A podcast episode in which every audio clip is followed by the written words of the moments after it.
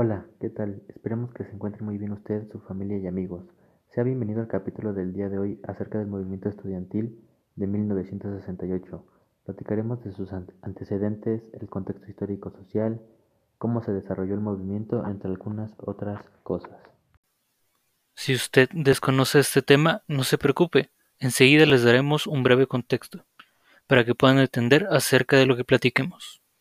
El movimiento estudiantil de 1968 también es conocido como el Movimiento del 68 o simplemente como el 68. Fue un suceso trágico en la historia de México, debido a una matanza monumental de civiles, principalmente estudiantes, que tuvo lugar en Tlatelolco, Ciudad de México, el 2 de octubre de 1968.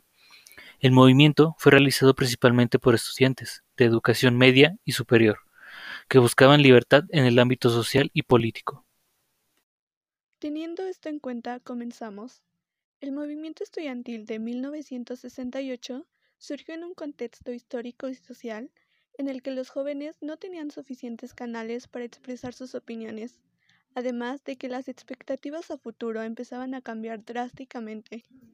La principal demanda del movimiento estudiantil de 1968 fue la libertad, en sus distintas acepciones, mediante un pliego petitorio conformado el 4 de agosto de 1968, por seis puntos y un transitorio, la libertad de los presos políticos, la derogación del artículo 145 del Código Penal Federal, la desaparición del cuerpo de granaderos, la destitución de los jefes policíacos Luis Cueto y Raúl Mendiolea y del teniente coronel Armando Frías indemnización a las familias de los muertos y de los heridos por los actos represivos, el deslinde de las responsabilidades de los funcionarios involucrados en actos de violencia contra los estudiantes, y el transitorio fue la exigencia de un diálogo público entre representantes del movimiento y representantes del gobierno.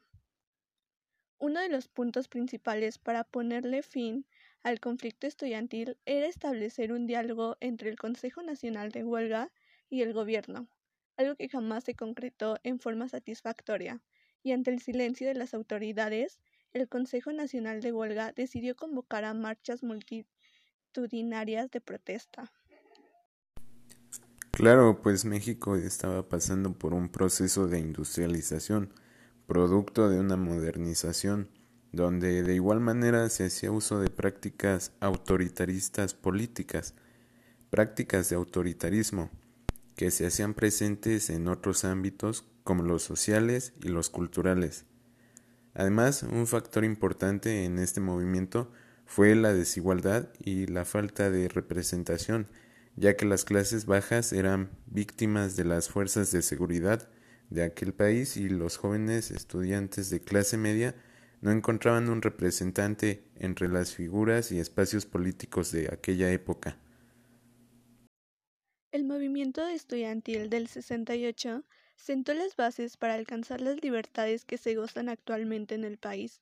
Además, despertó la conciencia de la importancia que debe existir en la negociación pacífica entre las autoridades del gobierno y la población. Esto para evitar hechos de violencia como en el ocurrido en este movimiento. Antecedentes del movimiento. En la primavera de 1942, el Estado mexicano consumó la primera masacre de estudiantes. Los hechos, hoy en día poco conocidos, fueron los siguientes. Los estudiantes del Instituto Politécnico Nacional, o por sus siglas IPN, habiendo declarado una huelga en demanda del reconocimiento legal para los títulos que concede el instituto y otras reivindicaciones que atañían a problemas materiales que enfrentaban maestros y estudiantes decidieron, para presionar al secretario de Educación Pública, realizar una manifestación que iría del casco de Santo Tomás hasta el zócalo de la ciudad. El movimiento politécnico de 1942, que tuvo este desenlace trágico, inauguró una nueva etapa en la historia del movimiento estudiantil mexicano. El movimiento de 1942, la primera reacción estudiantil ante los ataques del poder a las instituciones de educación popular, movimientos estudiantes de esta naturaleza defensiva tendrían lugar más tarde en 1949, en 1952 y finalmente en 1956. En este último año, 120.000 estudiantes de los centros de educación popular fueron a la huelga por reivindicaciones fundamentalmente economistas, y el Estado respondió encarcelando a dirigentes acusándolos de disolución social, agitadores y haciendo intervenir al ejército en el internado del IPN. Pero, ¿por qué se produjo la violencia? En esta época habían llegado a nuestro país muchos periodistas de todo el mundo porque México era la sede de los Juegos Olímpicos que iniciarían el 12 de octubre, por lo que al gobierno de México le interesaba que la imagen de nuestro país fuera de paz y cordialidad, ya que todo el sistema político mexicano llegó a extremos asombrosos, controlando muy bien a todos los medios informativos, por lo que el gobierno quería aparentar que no estaba sucediendo nada y promovía con mucho más ahínco las Olimpiadas del 68, próximas a celebrarse en México y que se inaugurarían el próximo 12 de octubre, día del descubrimiento de América, en México el Día de la Raza, un día muy conmemorativo para los mexicanos. Los anuncios luminosos mostraban los aros olímpicos muy junto a la Paloma de la Paz, mientras cientos de estudiantes eran detenidos, golpeados, vejados, encarcelados, en muchas ocasiones asesinados, o simplemente desaparecidos. Para esas fechas también se suscitó una manifestación de estudiantes que conmemoraba la Revolución cubana con los de la Federación Nacional de Estudiantes Técnicos, que protestaban por la intervención policíaca durante la pelea entre alumnos de la Vocacional 2 y los estudiantes de preparatoria, la manifestación fue reprimida por la policía, por lo que los estudiantes tomaron las preparatorias 1, 2 y 3 de la UNAM como una manifestación de protesta ante los enfrentamientos ocurridos entre granaderos y estudiantes. La policía y el ejército rodearon planteles escolares de la Preparatoria Nacional y del Instituto Politécnico Nacional, sobre todo en el centro de la ciudad en la que fue destruida una puerta colonial de la Prepa 1. Varios estudiantes resultaron heridos, así como un buen número de ellos detenidos. Algunos planteles de la Escuela Nacional Preparatoria fueron tomados por las fuerzas públicas.